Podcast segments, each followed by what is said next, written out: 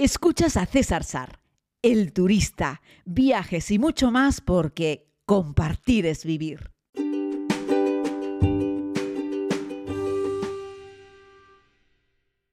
Muy buenos días, querida comunidad. Es lunes, también en Islandia. Hay que intentar que cada día cuente. Por eso soy un apasionado de los miércoles. La gente generalmente odia los lunes.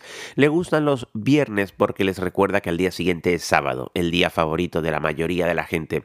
Pero siempre me gusta decir que cada día es importante y cada día cuenta. Así es que no lo desperdiciemos. Si eres de esas personas que hoy le ha tocado ir a trabajar, aun siendo el último lunes del año, pues siéntete a afortunado o afortunada porque tienes curro, tienes trabajo y eso, gracias a Dios, te permite seguro que pagar un montón de facturas. Hay otro montón de gente, sin embargo, que no tiene esa fortuna, no está trabajando, ya no solo en España o en la mayoría de los países desarrollados desde donde me estás escuchando, sino en cualquier otro rincón del mundo. Pero bueno, no quiero darles la matraquilla un lunes con este tema. Estoy en Islandia, sigo en Islandia, en la tierra del fuego y del hielo, y hago este podcast para contarles que ayer fue un día tranquilo, un día de tránsito, un día de transición. Hoy va a ser otro más o menos parecido porque hoy voy a ir hacia Reykjavik.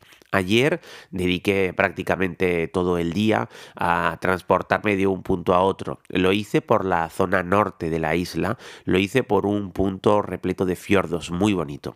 Me contaba Joaquín de Boreal Travel que esta parte norte, esta península del punto norte de los fiordos, lo incluye en algunos viajes, no en todo, y lo hace como un extra, como un regalo, como una forma diferente de ver Islandia. Y la verdad es que me ha encantado una zona más escarpada, con accesos un poco más complejos, donde la carretera se hace un poco más sinuosa. Además, en este invierno, con todo bastante nevado, se ha notado mucho la diferencia de unos cuantos kilómetros al sur de la zona de Reykjavik, donde no hay nieve, a este punto norte en el que me encuentro, en el que les estoy haciendo todavía este podcast en el día de hoy, donde en el exterior no solamente encuentra uno el hielo eh, relacionado con el frío, menos 11, menos 13, menos 9 grados, sino también nieve.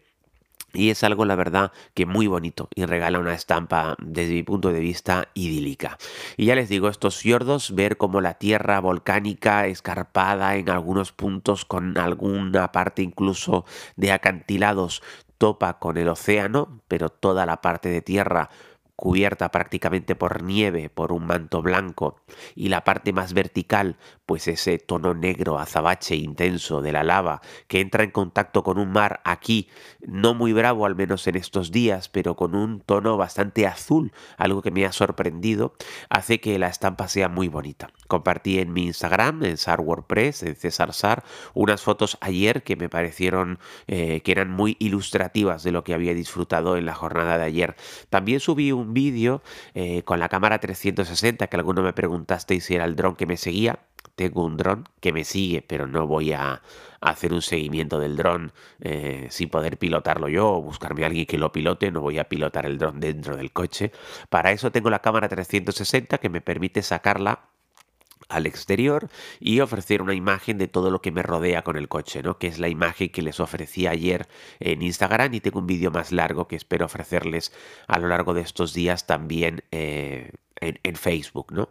Y bueno, pues eh, ofrecía una imagen de una carretera asfaltada eh, con un tono eh, negro, pero sin embargo estaba salpicada de pintitas blancas, la nieve, el hielo que inundan toda la carretera. A los lados de la misma, pues un manto blanco, unas montañas a izquierda muy escarpadas, a la derecha un pequeño acantilado y el resto del océano. La verdad es que una imagen muy bonita, muy típica de esta época del año en esta zona del país de, de Isla Así es que me tiene enamorado. Yo sabía que me iba a gustar porque había visitado este país, como ya les dije, en verano, pero no en invierno.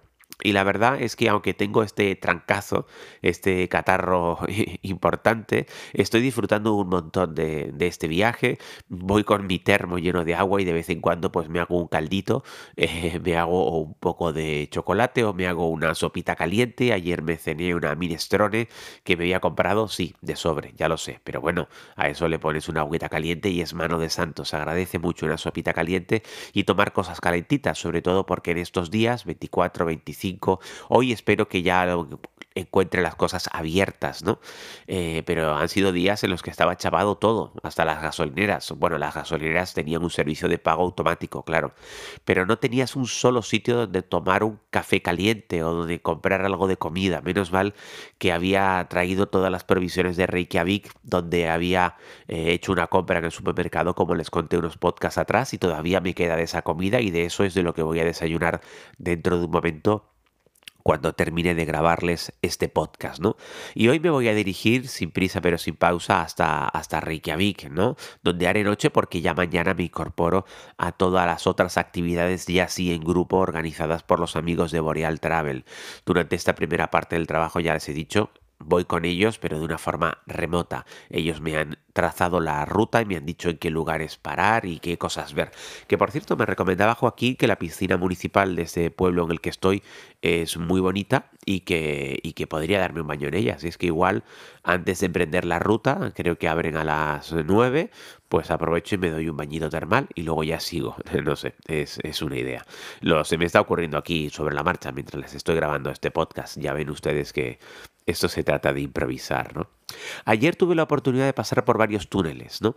Bueno, uno que hay algunos túneles que son de peaje. Entonces tú simplemente pasas, el túnel registra a través de unas cámaras tu matrícula y luego tú te descargas en una aplicación o a través de un entorno web eh, un software en el cual tú pones la matrícula, él te la reconoce, te dice que has pasado por ese punto y te dice que pagues el peaje. Pones su tarjeta de crédito y pagas. Es sencillo.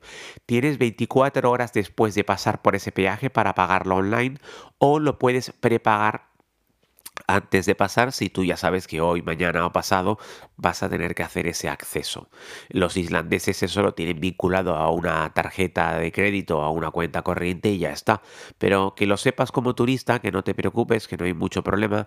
Ese código QR para poder descargarte la aplicación o entrar online lo tienes generalmente, te lo da el rentacar, pero si no lo tienes también, por ejemplo, en las gasolineras y en unos carteles que está a la entrada del propio túnel donde te pone también el nombre de la página web si quieres.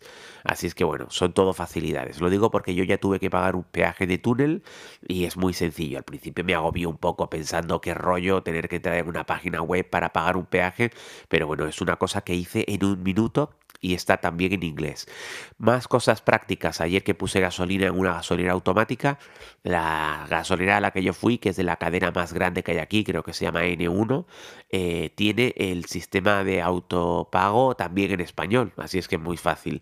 Eh, tienes distintas cantidades y si lo que quieres es llenar el depósito, también tienen una opción. Metes la tarjeta, autorizas, llenas el depósito, metes la tarjeta después para obtener el ticket de comprobante y él solo automáticamente se carga en la tarjeta el monto total del lleno.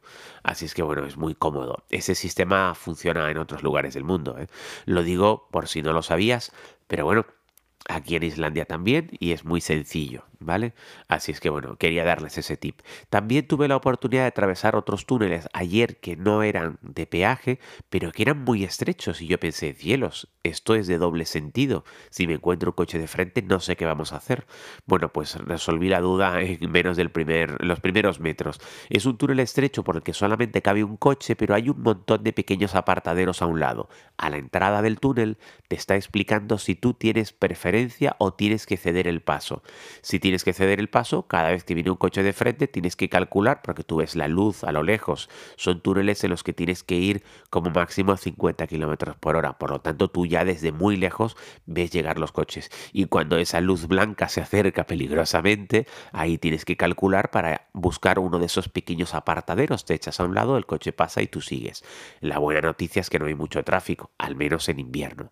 Si tú entras en el túnel en un sentido en el cual tú tienes preferencia, no te preocupes porque esa luz blanca que te vas a encontrar al fondo será en este caso otro usuario del túnel que se apartará a un lado para dejarte pasar. Simplemente tienes que tener esa atención en el momento de ingresar en el túnel, porque puede ser un túnel estrecho y tienes que leer las señales para saber si tú eres quien tiene que ceder el paso o no.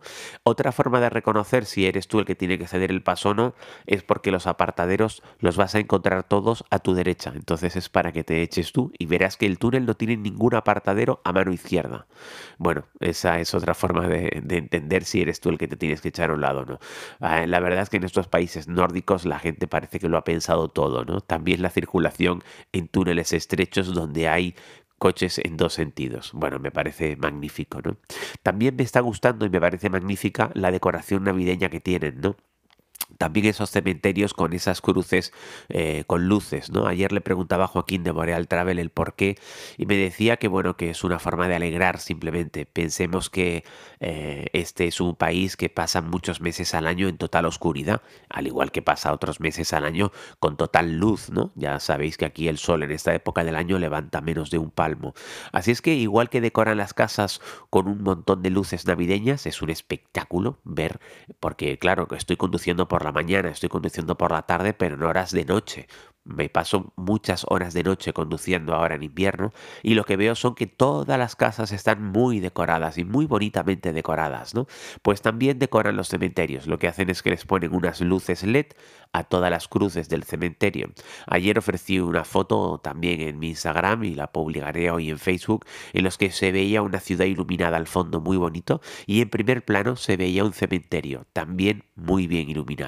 Y lo denominé allí los vivos y aquí los muertos. No te olvides de vivir. Así es que con esa reflexión y con esa descripción de esta foto me despido en este podcast hoy sencillo, donde espero haberles aportado, pues por ejemplo, algunos consejos y curiosidades. Muchísimas gracias por escucharme, un abrazo muy grande, mañana más, equipaje ligero, corazón contento.